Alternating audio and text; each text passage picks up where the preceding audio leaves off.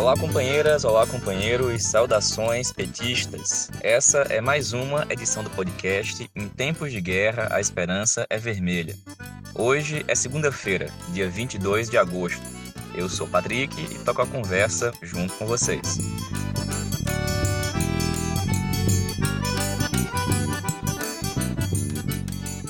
No episódio de hoje, falamos sobre o início da segunda semana da campanha eleitoral.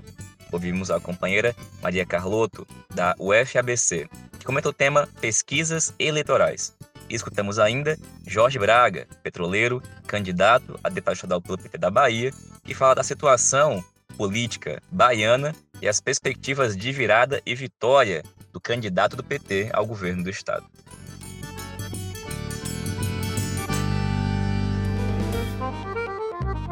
Pessoal, começamos a edição de hoje aqui do podcast falando que este é o dia 7 da campanha eleitoral.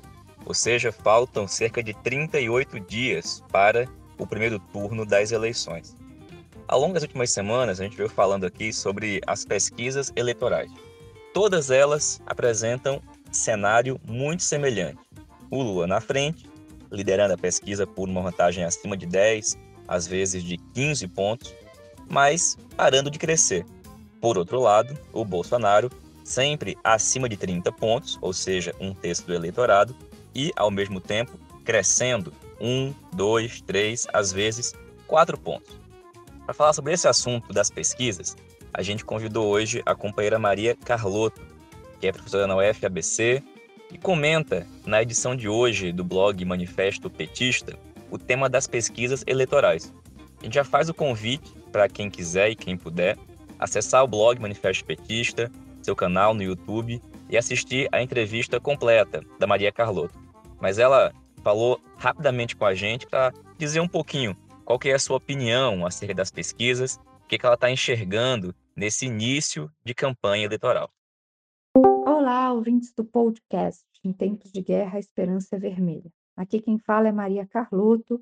Hoje é 22 de agosto de 2022 Falta pouco mais de 40 dias para o primeiro turno das eleições de 2022 e eu vou estar hoje na segunda quente do Manifesto Petista, às 9 horas, falando sobre um tema que está muito em evidência né, nesses dias que antecedem as eleições, que são as pesquisas eleitorais.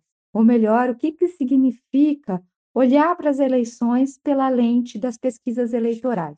Então, a gente vai discutir algumas questões metodológicas que ajudam a explicar a diferença de resultado entre diferentes institutos e metodologias. Vamos debater tendências de curto, médio e longo prazo nos dados que estão disponíveis, táticas para atuar em, com setores e temas específicos e, principalmente, a importância de não confundir opinião eleitoral captada por essas pesquisas com voto em urna. Ou seja, né, pesquisa não é eleição e nada está decidido daqui até outubro. Então, a mensagem principal que a gente vai é, debater é a importância de não confundir pesquisa com eleição e principalmente a importância que vai ter numa eleição decisiva como essa de 2022 a militância na rua para convencer as pessoas.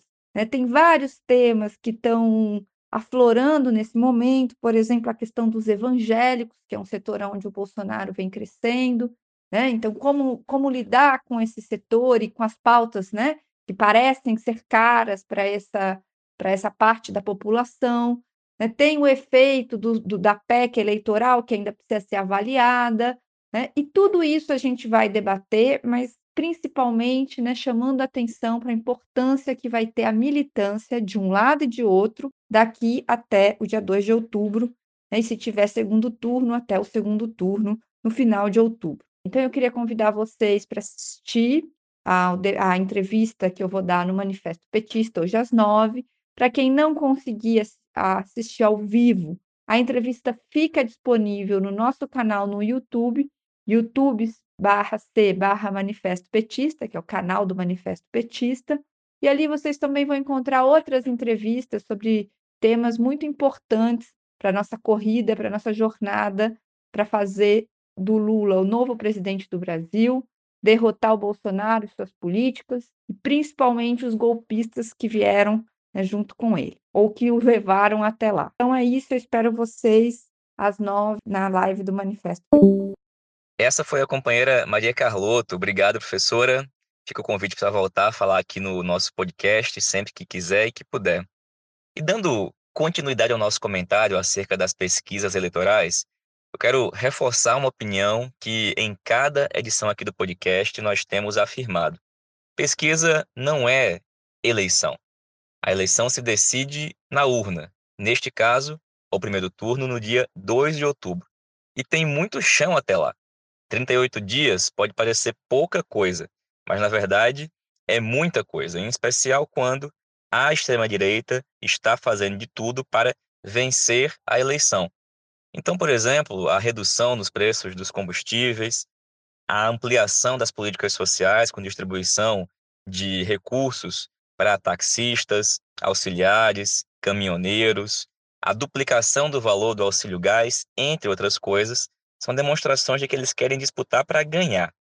Agora, se isso não acontecer, o fato é que eles não vão aceitar a derrota. Vão dizer que as urnas foram roubadas, fraudadas e vão fazer de tudo para impedir que o Lula tome posse.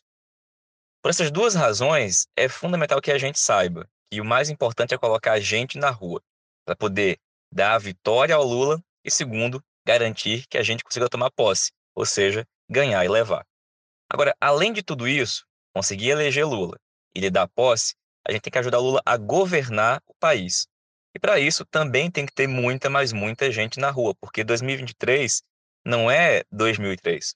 O Brasil é outro completamente diferente. E a extrema-direita, ao ser derrotada, não vai para casa.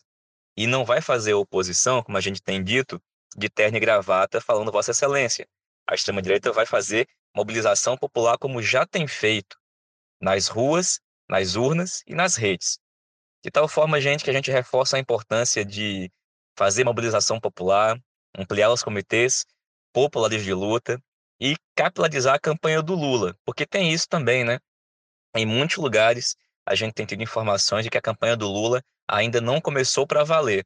Tem gente fazendo a campanha proporcional, a campanha do governo, a campanha do Senado, às vezes citando ou se colando ao Lula. Mas a campanha do Lula para valer parece que só está acontecendo onde o Lula está fisicamente. E isso é um baita problema. Portanto, cada casa, cada grêmio, cada sindicato, cada sede de associação tem que se transformar em um comitê e organizar a campanha de massas de Lula presidente.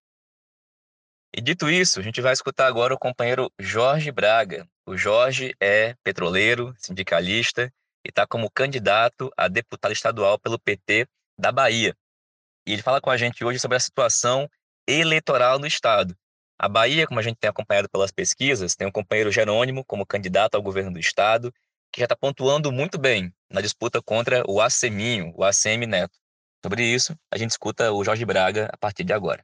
Olá, Patrick. Olá, ouvintes do podcast Em Tempos de Guerra, Esperança Vermelha. Me chamo Jorge Braga e sou candidato a deputado estadual aqui pelo PT da Bahia, número 13420. Aqui na Bahia, a gente está iniciando essa campanha com bastante mobilização, né? Os deputados, os candidatos a deputados, iniciando aí a abertura dos seus comitês políticos, marcando os, as datas com atos de inauguração do comitê e do lançamento da candidatura já em campanha, né? Então, aos poucos, a gente está vendo o clima de eleição esquentar. Ao mesmo tempo, importante, a majoritária aqui começou a campanha num ritmo bem acelerado e que requer dessa forma para conseguir rodar esse estado imenso que é a Bahia, com 417 municípios e muito afastados, né? Então, desde o início já está começando aí bastante carreatas ocorrendo, que passa de uma cidade para outra e sempre com muita mobilização, com muita agitação, uma campanha bonita, uma campanha alegre que transmite esperança. Campanha importante que conta aí com a popularidade do governo que foi o governo Lula na Bahia né, e com o apoio que hoje o nosso companheiro tem para sua candidatura à presidência. Então, é, nessa esteira, o PT da Bahia tem conseguido mobilizar de forma muito importante né, suas carreatas, seus atos de mobilização, e isso tem animado a militância de forma que a gente precisa aí construir uma grande onda para garantir essa virada que vai ser novamente histórica, né? A gente já conseguiu aí derrotar o carlismo quando o velho ACM estava em vida, né? E agora a gente tem a oportunidade de mais uma vez derrotar, né, o clã ACM, dessa vez com o Neto, né, que vem aí na mesma toada que já teve em outros momentos, com as pesquisas apontando uma vitória contra o PT e que ao fim, né, a candidatura nossa consegue aí despontar e vencer a eleição. Então, mais uma vez, não seria